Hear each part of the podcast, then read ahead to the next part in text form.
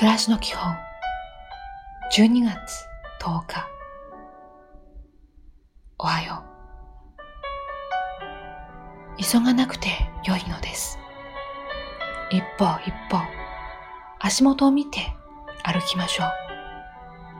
時には立ち止まって景色を見ても良いでしょう。今日も丁寧に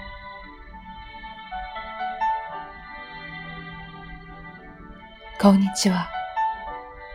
晴れた日もあれば、嵐の日もあるように、辛い日がずっと続くということはありません。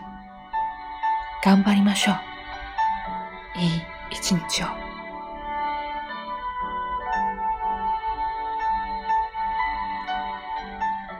おやすみなさい。